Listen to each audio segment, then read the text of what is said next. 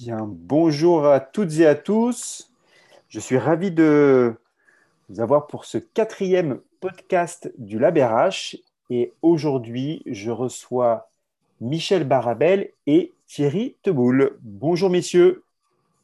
Bonjour. Bien, alors je vais euh, me coller à mon exercice favori qui est de vous présenter, messieurs. Alors je vais commencer par Michel Barabel. Je pense que bientôt je vais pouvoir euh, réciter par cœur le, le, parcours de Michel. Donc Michel, toi tu es maître de conférence à l'Université de Paris-Est, directeur de l'exécutive Master RH à Sciences Po Paris, rédacteur en chef adjoint du MAG RH et enfin directeur de la publication du LabRH. C'est parfait, euh, Alexandre. Tu progresses. Hein. Je progresse, oui, je progresse, merci. Thierry, Thierry, donc euh, c'est la première fois qu'on t'accueille pour, pour, le podcast du LabRH. Donc Thierry, tu es directeur général de l'opérateur de compétences AFDAS et tu as collaboré à plusieurs ouvrages sur le champ du management et de la formation. C'est exactement ça. Je suis un directeur de, cet acronyme euh, très vite adopté par l'écosystème euh, qui, qui, fait que je suis directeur d'OPCO, comme on dit maintenant. Parfait. Eh bien, écoutez, je suis ravi de, vous recevoir. Alors, on va parler aujourd'hui euh, d'un livre que beaucoup de gens attendent régulièrement, hein, puisque c'est la, je ne me trompe pas, c'est la troisième édition? Mhm. Ça. Du grand livre de la formation, donc aux éditions Duno. Alors, moi, j'ai une première question pour euh, toi, Thierry. Un grand livre, alors certes, il fait plus de 500 pages, mais pourquoi le grand livre de la formation est-il si grand? Ah, Il est si grand parce que parce qu'il y a beaucoup de choses à dire sur la formation professionnelle et parce que euh, quand on fait un livre sur la formation qui a l'ambition d'être une bible de la formation, euh, on doit embrasser beaucoup, beaucoup de sujets parce que euh, les prismes par lesquels on rentre dans la question de la formation sont multiples. On peut y rentrer parce qu'on est une entreprise et qu'on a un plan de formation à conduire. On peut y rentrer parce qu'on est un salarié et qu'on a des droits, parfois des droits nouveaux d'ailleurs, on y reviendra. On peut y rentrer parce qu'on est demandeur d'emploi. On peut y rentrer parce qu'on est une institution ou un organisme de formation qui veut construire des formations sur des formats up-to-date ou un peu innovant. Et, le grand livre, il ambitionne d'embrasser tout ça. Alors évidemment, euh, bah, ça fait 500 pages, mais on n'est pas obligé de les lire les unes à la suite des autres. Et d'autre part, euh, eh bien, on peut euh, les traiter selon le point de vue qu'on a envie d'aborder. Donc un livre à la carte. C'est ça. Très bien. Et alors, du coup, Michel, euh, par rapport aux deux autres éditions euh, qui sont parues euh, ces dernières années, quelles sont les grandes nouveautés sur cette troisième édition? Bah, Déjà, Alexandre, c'est vrai que ce qu'il faut, ce qu'il faut intégrer, c'est qu'on lance une nouvelle édition du Grand Livre de la formation à chaque fois qu'il y a une réforme dans le domaine de la formation et le législateur et les partenaires sociaux nous ont habitués maintenant à une réforme par quinquennat euh, donc la deuxième édition était associée à la loi de 2014 et la troisième euh, mécaniquement à la loi 2018. Euh, c'est presque une pathologie. Oui, c'est une pathologie. D'ailleurs, je ne sais pas si, ta famille te fait la même réflexion, mais je ne suis pas sûr que quand on a signé pour le grand livre, on avait mesuré avec Thierry et nos, coordinateurs co-auteurs qu'on fait finalement publié un ouvrage de, de droit et que donc euh, il faudrait des nouvelles éditions régulières. Normalement, une nouvelle édition, on change entre 10 et 30% d'un contenu. Là, euh, à chaque réforme, c'est 80% du contenu qu'il faut réinventer. Quand l'ouvrage fait plus de 500 pages, euh, bah, en fait, c'est comme si on écrivait deux ou trois nouveaux ouvrages. Après, la réforme législative, c'est c'est pas la seule évolution qu'a rencontré le champ. Ces, quatre dernières années, elles ont aussi été marquées par énormément d'évolutions technologiques, la montée de la, data, de la réalité virtuelle, de l'intelligence artificielle, des, des, enjeux socioculturels, des enjeux organisationnels. Donc, il y a plein de nouveaux euh, chapitres, hein, déjà. Euh, un chapitre sur la, la, Covid, un chapitre sur l'entreprise apprenante, un chapitre sur la certification, un chapitre sur euh, l'IA, un chapitre sur la réalité virtuelle. Et donc, donc c'est vraiment un ouvrage totalement renouvelé avec une, une Dream Team c'est d'abord une aventure collective euh, avec plus de 40 euh, contributeurs. Et alors, c'est vrai qu'on a beaucoup entendu parler de, de Big Bang euh, pour caractériser cette réforme de la formation professionnelle. Est-ce que c'est -ce c'est vraiment un Big Bang pour toi, là, Thierry, ce qui s'est passé? Ah oui, enfin, j'étais pas au premier Big Bang, mais, mais, mais sur celui-ci, on peut dire que c'est une vraie euh, révolution parce que euh, le Big Bang a été une formule qui a été utilisée par la ministre Muriel Pénicaud au moment de la sortie de, la loi, euh, qui avait vocation finalement à rebattre toutes les, les cartes pardon, sur qui fait quoi, qui est responsable de quoi et qui peut mobiliser quoi. et en cela, ils ont effectivement le législateur a, tout, remis en cause euh, jusqu'à euh, les systèmes de régulation, puisque avant le système euh, se régulait un petit peu par des politiques d'État, de branches et de territoires, et qu'aujourd'hui, on est censé rendre la main plutôt aux entreprises, aux salariés, voire aux, particuliers non plus pas spécialement salariés, puisque des droits ont été ouverts aussi à des professions non salariées. Et euh, derrière toute cette ambition, il y a la volonté euh, d'une plus grande adéquation entre les besoins en compétences. Euh, d'ailleurs, l'avant-propos de la loi s'appelle pour une société de la compétence. donc, il y, a une vraie volonté de mettre la question de la compétence au cœur du système et derrière d'essayer d'annihiler le procès historique que l'on fait à la formation professionnelle. Vous avez sûrement entendu parler les uns les autres des fameux 32 milliards de la formation professionnelle euh, dont on ne savait pas si c'était un gâchis ou un réel investissement pour le pays. Là, il y a vraiment la volonté d'en faire un, investissement. Et donc, euh, comme on, va au bout de la logique de l'investissement, euh, on va jusqu'au retour sur investissement. Et donc, cette logique adéquationniste entre ce à quoi on se forme et l'emploi qu'on est censé occuper derrière avec les compétences auxquelles on s'est formé. Bon, ce n'est pas que l'investissement qui fait que c'est un Big Bang c'est pas que l'investissement, mais parce qu'il y a en plus des, logiques de, rééquilibrage sur la responsabilité des acteurs. Euh, on a un peu classé les sujets, euh, c'est-à-dire que les salariés ont désormais une forme de guichet unique euh, quand ils veulent mettre à l'épreuve leur, propre initiative, avec un CPF qui est renforcé par rapport à celui qui avait été créé en 2014, avec la possibilité d'aller se former sur ce que l'on veut dès lors que euh, ça fait l'objet d'une certification des compétences derrière. Ensuite, euh, on a remis en cause l'idée que l'apprentissage devait être euh, d'abord assis sur une logique territoriale. On l'a plutôt assis sur une logique, une logique, de branche. Et donc, les régions pilotaient l'apprentissage avec des plans de formation régionaux en fonction des besoins locaux, le besoin des territoires, pour dire non, ce n'est finalement pas au territoire de dire ce dont ils ont besoin, c'est aux branches professionnelles et donc aux entreprises de ces branches de dire quelles sont euh, leurs gestions prévisionnelles des emplois et des compétences, et donc euh, aux branches de dire euh, quelles sont les formations prioritaires qu'on va financer. Et puis, on a aussi estimé que le niveau de mutualisation des fonds de la formation devait s'arrêter aux entreprises de, moins de 50 salariés, en sachant qu'avant, on allait jusqu'à 300 salariés laissant aux entreprises de plus de 50 salariés euh, euh, sur leurs propres fonds, sur leurs fonds propres, euh, la possibilité d'investir en formation. Et puis, et puis, il y a d'autres choses qui sont venues se rajouter, y compris sur le plan de la qualité des formations. tout ça pour finir à, la création d'un véritable marché de la formation. On était sur un marché très régulé, on est sur un marché dérégulé. J'en veux qu'un seul exemple.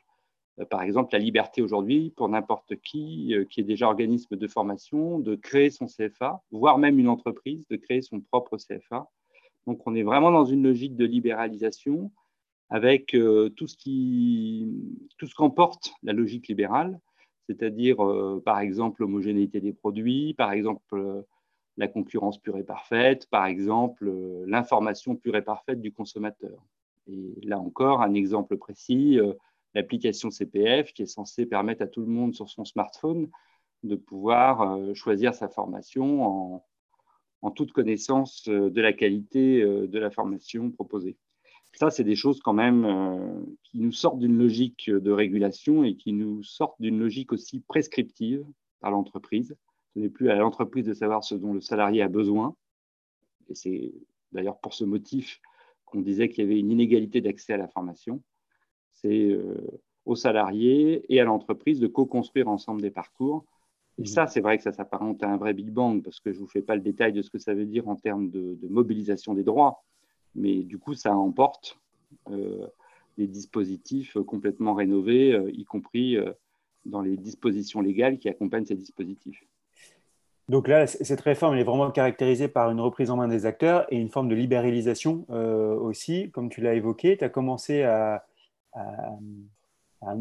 énoncer l'entreprise, un côté entreprise, comment ça se passe. Justement, Michel, aujourd'hui, cette réforme de la formation, euh, quel impact ou quels sont les changements induits par cette réforme côté entreprise? Euh, Déjà, c'est vrai que pour répondre à ta question, euh, Alexandre, moi j'avais une vraie volonté de ne plus appeler le bouquin le grand livre de la, de la formation. Euh, parce que le mot formation a, disparu de la, loi. Hein. Il, est ni dans son intitulé. je crois que le mot formation n'apparaît qu'à une reprise sur les, sur les dizaines de pages de, la loi. Et c'est le premier choc pour moi. C'est-à-dire qu'avec une, une redéfinition de l'action de formation, euh, la fin du, du, plan de formation, la fin d'une approche euh, budgétaire, on repositionne l'entreprise sur un rôle de développeur des, euh, capacités des euh, collaborateurs, des, euh, des, compétences, quel que soit le dispositif, et pas forcément une formation en salle, ni même une formation en distance, avec la possibilité de faire de la, formation en situation de travail, de mobiliser des dispositifs informels. Donc il y a un enjeu, en gros, dans ces fonctions-là. J'aime bien, moi, la, la phrase choc de, Jean-Pierre Willems qui signe les deux premiers chapitres du bouquin, finalement, il synthétise la réforme pour les entreprises par moins de gestion, plus de management, moins d'ingénierie financière, plus d'ingénierie pédagogique, et non plus un plan, euh, euh, mais la gestion de multiples projets aux modalités euh, différentes. En, fait, la fonction développement des compétences devient une fonction d'architecte qui va mobiliser les meilleures solutions d'ingénierie pédagogique pour un besoin donné avec cette capacité à se transformer en animateur de, de communauté apprenante ou en co, euh, euh, moi je suis totalement aligné avec ce que dit euh, Thierry, ou en co-constructeur avec le collaborateur de, de projets professionnels en adéquation avec un, un, projet, un projet personnel chez les, chez les individus. Et puis le troisième point, c'est que de toute façon, cette loi n'était pas vraiment en avance de, de phase pour moi. les progrès technologiques, l'hypercompétition amène euh, à une obsolescence programmée des compétences et une durée de vie des compétences de plus en plus euh, courte. Euh, et donc, le, le rôle d'un service centré sur ces problématiques d'employabilité, de développement des, des compétences, c'est vraiment de, de, créer des contextes favorables à l'apprentissage. Et on en revient à, à l'apprenance, à l'entreprise apprenante et de Peter Senge ou de, de Philippe Carré en France avec des enjeux sur le vouloir, comment je crée du désir chez, les collaborateurs pour leur donner envie d'apprendre et d'être acteurs, sur le savoir, comment j'outille les, collaborateurs euh, pour apprendre et devenir des, serial learners. Et le pouvoir, c'est comment je crée des contextes euh, organisationnels euh, favorables à, l'apprentissage. Donc, c'est là encore une vraie, une vraie révolution. Oui, je peux rebondir sur le serial learner, Michel, si tu le permets une seconde, parce que Parmi euh, les postulats de cette loi, il y a l'idée que euh, finalement euh, l'accélération des mutations économiques est telle qu'on ne peut plus se former durablement sur des choses très longtemps. Et en gros, il faut qu'on puisse se former moins longtemps, plus souvent. Et ça, c'est un nouveau paradigme vraiment. typiquement, l'idée, c'est de faire du CPF aussi un dispositif pivot de l'histoire un compte est alimenté à hauteur de 500 euros par an. Euh, quand on regarde bien, 500 euros à 15 euros de l'heure, c'est 35 euh, heures par, an. Et en fait, le pari qui est pris, c'est de dire que si tout le monde se formait, et tout le monde vraiment se formait 35, euros, 35 heures par an, une semaine par an, il y aurait un, maintien des compétences qui permettrait d'éviter les, les, les, clashs économiques qui font que quand quelqu'un se retrouve demandeur d'emploi, on est obligé de le former sur une formation longue et coûteuse, alors qu'en fait, s'il s'était formé tout au long de sa vie euh, un tout petit peu, sans doute que l'obsolescence des compétences dont parle un petit peu euh, Michel, là, euh, elle serait moins, flagrante et moins pénalisante pour la personne. Et ça renvoie finalement à ce vieux fantasme des pays nordiques hein, de flex sécurité, c'est-à-dire que pour permettre la mobilité et les transitions professionnelles, il faut que les personnes soient constamment à jour de, leurs compétences. Et pour ça, il faut qu'ils se forment plus souvent. Et donc, sans doute moins longtemps, parce que tout ça est fait évidemment euh, toutes choses égales par ailleurs, et notamment avec un, même, euh, un même montant euh, financier à consacrer à la formation. Et là, ce que disait Michel, c'est que côté entreprise, l'entreprise, à travers cette nouvelle réforme, a un rôle encore plus important dans la formation de ses, de ses collaborateurs. Mais toi, Thierry, en tant que directeur général d'un OPCO, qu'on appelait avant OPCA, hein, quel est le, nouveau positionnement de ces OPCO? C'est un peu comme pour l'entreprise, c'est-à-dire que longtemps, nous avons été banquiers de la formation.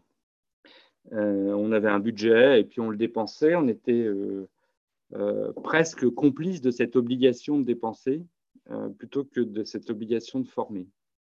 Et en tout cas, moi, ce que je remarque, mais c'était déjà le cas déjà depuis 2014, c'est qu'on bascule petit à petit d'une fonction d'ingénierie financière vers une fonction d'ingénierie pédagogique aussi, ou d'ingénierie de projet. Et euh, je dirais que la loi l'a renforcé et qu'aujourd'hui, quand les entreprises nous sollicitent, c'est certes pour financer des formations qui sont inscrites dans leur plan euh, de développement des compétences euh, et non plus leur plan de formation, comme disait Michel, mais aussi pour les aider à le construire, ce plan, par de la veille stratégique sur les innovations pédagogiques, par des cofinancements, par de nouvelles formes, de, par, des nouveaux formats de formation. On a beaucoup parlé pendant la crise sanitaire de la formation à distance, mais il y a, des dispositifs innovants comme euh, euh, l'action de formation en situation de travail, dont parle notamment Marc Dennery un petit peu dans, l'ouvrage, qui sont des formats tout à fait innovants et qui répondent mieux à la logique euh, de lab compétences, puisque, puisque je parle un peu au lab RH en même temps, de lab compétences qui, ont cours en ce moment. Et on voit bien qu'on n'apprendra plus de la même manière que la pédagogie inversée, que toutes ces choses-là doivent euh, non plus rester dans la salle de classe, mais doivent être totalement intégrés euh, quand on est dans une phase d'évolution professionnelle. Et euh, côté salarié, donc l'entreprise est actrice aussi pour, pour, inciter ses salariés à se former, mais on voit de plus en plus de, liberté pour le salarié à se former. En tout cas, il devient acteur de son développement ou du développement de ses compétences, de ses propres compétences. On entend beaucoup parler de ça. Qu'est-ce que tu en penses, toi, Thierry? Moi, je, crois qu'il faut, faire attention avec cette notion de liberté de choisir son avenir professionnel. Parce qu'il ne faut, pas être trop naïf quand même sur euh, cette, vraie liberté. Euh, je pense que pour ça, il faudrait justement qu'il y ait une information pure et parfaite de, du salarié. Or, je ne suis pas sûr qu'un salarié tout seul, livré à lui-même, soit capable de se, retrouver euh, dans une offre de formation euh, pléthorique comme celle d'aujourd'hui, qui est composée euh, d'anciens acteurs, mais de plein, plein de nouveaux acteurs aussi, qui proposent des choses en ligne, en direct, des intermédiaires. voilà, et, je, pense que ce à quoi il faudra être attentif dans les, années qui viennent et les mois qui viennent, même, c'est sur ne pas laisser quand même l'individu s'embarquer dans des choses qui, ne sont que relatives à une offre de formation et pas à une demande de formation. Donc j'ai toujours peur, moi, euh, des mauvais équilibres. C'est-à-dire que euh, c'était bien, euh, c'était pas forcément bien qu'on soit que sur une demande de formation et notamment celle des entreprises pour le compte de quelques salariés de son entreprise. Mais je ne sais pas si c'est efficace pour autant de basculer complètement de l'autre côté en estimant que l'offre de formation va d'elle-même euh, réguler le marché et faire apparaître comme par enchantement la qualité des formations et le tri entre les organismes de formation. Donc c'est une période un peu, un peu de changement où tout est possible, tout est permis. Je pense qu'on va avoir euh, deux bonnes années avant que les salariés apprennent à maîtriser tout ce qui est désormais à leur main. Alors, il y a des dispositifs qui ont été renforcés, comme le conseil en évolution professionnelle euh, gratuit, enfin, il faut quand même le mobiliser.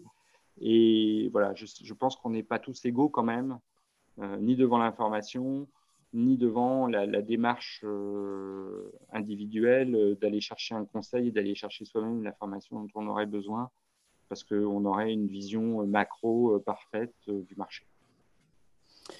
Et Michel, alors, sujet du moment, on ne peut pas éviter la crise sanitaire que, que l'on vit depuis quelques mois maintenant. forcément, j'ai une question pour toi, c'est quelles sont les conséquences de la Covid sur la fonction formation? C'est une excellente, euh, questions. Et ma force est de constater que dès que le confinement a été prononcé, toutes les formations par nature en présentiel se sont arrêtées et que les, acteurs ont eu deux choix, soit tout arrêter, soit basculer dans ce qu'on appelle le, digital learning ou, ou l'enseignement ou la formation à, distance. Ce que, ce que, je constate et ce qu'on constate dans le livre déjà, c'est qu'il y a des entreprises qui sont rentrées dans la crise avec un degré de maturité fort. Ça faisait des années qu'elles qu'elles accéléraient dans le domaine de la digitalisation et elles ont pu tirer parti de, toutes les actions passées pour, pour passer à l'échelle, pour industrialiser, pour aller conquérir euh, euh, des populations minoritaires qui n'avaient pas encore basculé. Et puis d'autres, en fait, euh, reculaient depuis 10, 15, 20 ans, soit pour des raisons business, soit pour des raisons technologiques, soit pour des raisons idéologiques, et n'ont eu pas que d'autres choix que de se mettre à, à former à, distance. Donc, en, quelques semaines, finalement, on a, euh, on a gagné entre 3, 5 et, et 10 ans euh, d'évolution vers, euh, vers les formats de, formation à distance. Par contre, si on analyse froidement la, la période, il y a un premier frein qui m'apparaît moins fort, c'est que beaucoup d'acteurs qui ont débuté pensent aujourd'hui qu'une bonne formation à distance, c'est une visioconférence sur Zoom et emballer, peser, tout va bien. Donc, en gros, elles sont dans une forme de de remplacement de, de contenu en ligne euh, euh, qui peuvent être plus ou moins extraordinaires, en conférence plus ou moins extraordinaires. Pour moi, c'est le niveau zéro de l'ingénierie euh, euh multimodale qu'on appelle de nos voeux dans le, dans le bouquin. Et, et l'enjeu, ça sera véritablement de, de créer des, des, des, expériences apprenantes épanouissantes, augmentées grâce aux technologies, capable de, de mobiliser une diversité de formats présentiels et, et en phase avec les objectifs pédagogiques. Donc, il y a, un écart entre survivre grâce aux visio et puis vraiment réinventer l'ingénierie euh, pédagogique pour tirer parti des, outils. Après cette crise, bah, elle, a, elle, a, pour moi trois ou quatre autres conséquences. La, première, euh, c'est la frugalité. Bah, les budgets sont en baisse. Euh, on a fait appel et on fera de plus en plus appel aux, aux pairs, aux acteurs internes, au do-it-yourself, aux makers, on peut les appeler comme on veut, mais le poids des contenus internes dans les dispositifs de développement des compétences, euh, compétences vont croître. Et, j'aime bien le, slogan euh, tous teachers, euh, on va tous se transformer en teacher de, quelque chose.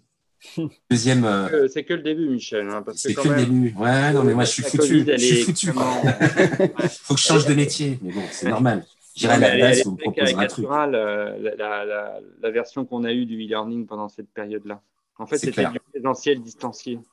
Et je pense que on va maintenant entrer dans une deuxième phase plus, plus réflexive sur, euh, bon, allez, euh, est-ce qu'on peut se mettre à vraiment fabriquer du distanciel et du multimodal autrement qu'en faisant du karaoké de PowerPoint quoi? Je suis entièrement d'accord avec toi. Donc, euh, il y, a, y, y, a, ça, il y a donc la frugalité, les budgets sont en baisse, il faut être malin, il faut mobiliser l'interne. Il y a aussi l'agilité, parce qu'en fait, la période, elle a, euh, elle a poussé à déployer, à concevoir des programmes en quelques jours, quelques semaines, alors que les fonctions en développement des compétences euh, nous expliquaient que c'était un processus complexe et que ça prenait mécaniquement plusieurs mois. Euh, bah là, parfois, il a, fallu euh, déployer un programme sur le management à distance en, sept jours. Donc, on gardera quelque chose de cette agilité, de cette conception en mode agile des, dispositifs.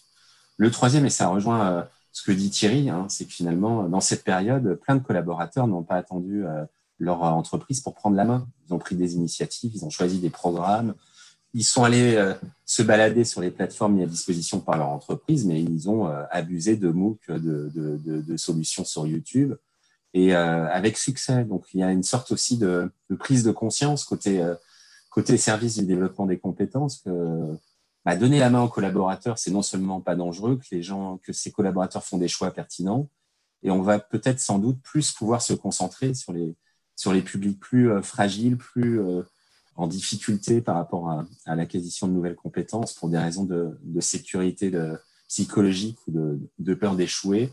Et ça reconfigure un peu les choses. Et puis, qui dit digital learning, même sur Zoom, dit data qu'on peut collecter de manière euh, massive et donc, pour moi, la, dernière évolution, c'est très clairement une fonction euh, learning qui sera de plus en plus drivée par, euh, par la data, mais on en reparlera peut-être un peu plus tard dans notre podcast. Je peux rajouter une, cinquième évolution, Michel, juste pour bah, bien sûr, vas-y. L'élargissement, l'élargissement du champ du possible. C'est-à-dire que moi, je suis sur des secteurs qui n'auraient jamais pensé aller forcément sur du distanciel quand on est sur des formations artistiques ou des formations à la pratique du sport. Et étonnamment, hein, vraiment, moi j'ai trouvé ça assez fulgurant. il y a une prise de conscience que finalement, ce qu'on s'interdisait avant la crise de la Covid, on se l'est autorisé, on l'a tenté, on l'a testé et finalement, on a trouvé ça très bien. Et on a aussi constitué pendant cette période un corpus euh, d'outils, euh, pédagogiques euh, qui vont désormais faire partie intégrante des nouveaux cursus qu'on va fabriquer. Et ça, c'est, quelque chose qui aura vraiment été presque plus important que, des faits. C'est surtout au niveau de la méthode et la façon de penser la formation qui a été profondément changée. Et je pense qu'honnêtement, moi, j'ai visité un CREPS, qui est un, centre régional d'éducation sportive et physique, euh, dernièrement, mais c'est incroyable ce qu'ils arrivent à faire à distance. Et, finalement, montrer le geste professionnel, euh, c'est peut-être mieux que le décrire. Et pour ça, on a besoin d'un média. Je suis d'accord avec toi, c'est intéressant. Et, Thierry, tu l'as évoqué tout à l'heure, tu disais que le transfert de compétences euh, des régions est allé euh, vers les branches. Euh, si on parle aujourd'hui d'apprentissage, à quelles conditions on dira que le transfert de compétences des régions vers les branches rend plus facile la gestion de l'apprentissage? Bah, D'abord parce qu'on s'est affranchi de la seule logique territoriale. C'est-à-dire que l'idée de se dire de quel emploi j'ai besoin dans ce territoire et je crée le CFA qui va bien pour le territoire, je pense que c'est oublié aujourd'hui que, euh, un, on, ne peut pas forcément avoir une adéquation entre le territoire et l'emploi et la formation, que c'est plus intéressant de se dire qu'on travaille euh, sur euh, une adéquation entre le besoin d'une branche et puis accessoirement, on voit le territoire après. J'ai eu un débat une fois avec quelqu'un qui qui ne voulait pas qu'on finance un BTS audiovisuel à Mont-de-Marsan. Et la, réponse, c'était de me dire, mais quelle boîte de, production cinématographique tu as à Mont-de-Marsan? Ben, J'ai dit aucune. En revanche, est-ce qu'un étudiant, enfin un, jeune de Mont-de-Marsan, il n'a pas envie de faire du cinéma et à ce moment-là, on l'interdit de, de, se former au métier du cinéma, quitte à aller l'exercer dans un autre territoire? Je pense qu'on a cassé cette, cette notion de frontière et, je, pense que si on arrive à favoriser du même coup les mobilités euh, professionnelles et les mobilités euh, géographiques en même temps, on aura en partie gagné le pari. Et puis la deuxième chose, c'est que euh, on dira que c'est réussi si euh, le système de financement permet à, toutes les professions de, mieux se financer. Or, euh, je vous rappelle qu'avant, les régions donnaient des subventions et puis ensuite, le reste, c'était de la taxe d'apprentissage. Et tout dépendait de l'agilité de, l'école à aller chercher de la taxe. Là, on paye à l'acte. Donc, vous avez un apprenti qui vaut un certain prix. On paye. Du coup, je pense que ça va quand même libérer des énergies en la matière. Et Michel, alors une dernière question pour toi. On a commencé à l'évoquer et, Thierry euh, avait abondé aussi là-dessus. Où est-ce qu'on en est euh, côté innovation pédagogique dans le domaine RH C'est vrai que je trouve, moi, euh, si on se met sur les quatre dernières années par rapport à, l'édition précédente, que la période a, vu exploser le nombre de, propositions dans le domaine de, l'ingénierie pédagogique et de la pédagogie, aussi bien dans le, dans digital euh, le Lab RH est bien euh, placé pour le savoir. Et euh, Alexandre, tu me disais avant ce podcast que c'était sans doute le domaine où il y avait aujourd'hui presque le, plus grand nombre de, startups. Et puis on a vu émerger la, la tech que dans des innovations plus collaboratives, humaines, donc pas forcément en lien avec le, digital. Moi, ce qui me marque d'abord, c'est les progrès de ce qu'on appelle l'adaptive learning, en gros de la capacité à mobiliser de la data, de la donnée euh, pour pouvoir personnaliser les formations, euh, cerner des, euh, des profils d'apprentissage, fournir des, des, données pour prévenir le risque de décrochage ou mobiliser la data pour adapter des, des, tests de mesure de la, la, compétence ou pour recommander une formation, pousser le savoir au bon moment. Alors, on en est en phase, pour moi, toujours de démarrage parce que l'IA a besoin d'énormément, énormément de données pour, euh, pour dire des choses intelligentes, pas très intelligentes au demeurant. Euh, et que, bien sûr, tant que les entreprises n'avaient pas industrialisé le volet digital euh, de leur formation, on avait finalement peu de, peu de données et les résultats étaient assez décevants. Donc, on, va voir émerger dans les années à venir un certain nombre de solutions qui viennent pas remplacer ni le formateur pour moi, ni les dispositifs autour du formation. L'IA va, d'abord se positionner plutôt sur le plan cognitif, informer 24 heures sur 24 sur des dispositifs, aider euh, ponctuellement, annoncer clairement des critères d'évaluation, mais sur tout ce qui est le volet de, motivationnel, socio-affectif ou métacognitif, euh, euh, les individus auront toute leur part. Donc, ça ne me fait pas peur. J'espère qu'on est bien vers une expérience apprenante augmentée. Après, on a maintenant un chapitre dans le grand livre dédié à la réalité virtuelle et à, ses usages. Et, là encore, l'une des grandes révolutions à venir, c'est la possibilité d'avoir des, dispositifs de formation en réalité virtuelle, mais en collectif, parce que pour l'instant, beaucoup de ces formations sont seules. Et, donc, il manque la, partie interactionnelle. Euh, et puis, tout ce qui tourne autour du mentorat, du tutorat, du codev, de l'intelligence euh, euh, collective, des, hackathons, des dispositifs de, créativité ou d'apprentissage entre pairs, ou Thierry l'a rappelé tout à l'heure, des formations situation de travail. Ça foisonne, c'est passionnant. Il y a plein d'acteurs qui, euh, euh, qui se lance. Ça interroge d'ailleurs sur la capacité des acteurs traditionnels à, se réinventer, parce que le, marché de, la formation côté, côté organisme était un tout petit peu figé. Et là, on voit que sous l'impulsion de cette réforme, et puis sous l'impulsion des technologies et des aspirations des, apprenants, bah, il y, a, un renouvellement des, acteurs et potentiellement l'émergence de, euh, nouveaux rapports de force et de nouvelles modalités pédagogiques. Donc, période passionnante et le grand livre en tant que tel, quand on le lit maintenant sur les trois éditions, euh, nous montre le chemin qu'on a pu parcourir. Et Thierry l'a très bien rappelé, euh, les enjeux d'aujourd'hui et tout ce qui nous reste à accomplir dans, dans un domaine qui reste améliorable à l'infini, je serais tenté de dire. Belle progression du monde de la formation et le grand livre de la formation donc disponible aux éditions Duno je rappelle aussi qu'il y avait euh, un livre sur la réalité virtuelle dans le monde de la formation qui est sorti euh, il y a un an maintenant de cela sur, euh, aux éditions Duno également, donc à compléter justement pour enrichir vos lectures du soir en cette période de couvre-feu. Merci infiniment Thierry Teboul, merci Michel Barabel pour vos interventions. Bah, merci. merci de l'accueil.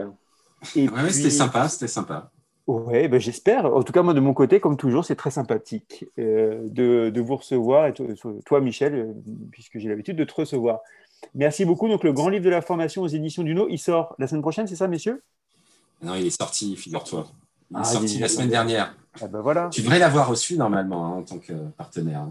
Oui, mais tu sais que maintenant, je ne suis plus à Paris, je suis eh en province. Les nouvelles façons de travailler, le, les télétravailleurs, les, nouveaux territoires du travail, tout à fait. Exactement, exactement. Bon, en tout cas, merci beaucoup. Donc, le livre est sorti euh, aux éditions du Nôtre, donc disponible euh, chez tous les bons libraires. Merci, messieurs. Passez une bonne fin de journée et euh, merci à vous qui nous avez écoutés. J'aurai le plaisir de vous recevoir pour un nouveau podcast très prochainement. Belle fin de journée à tous. Au revoir.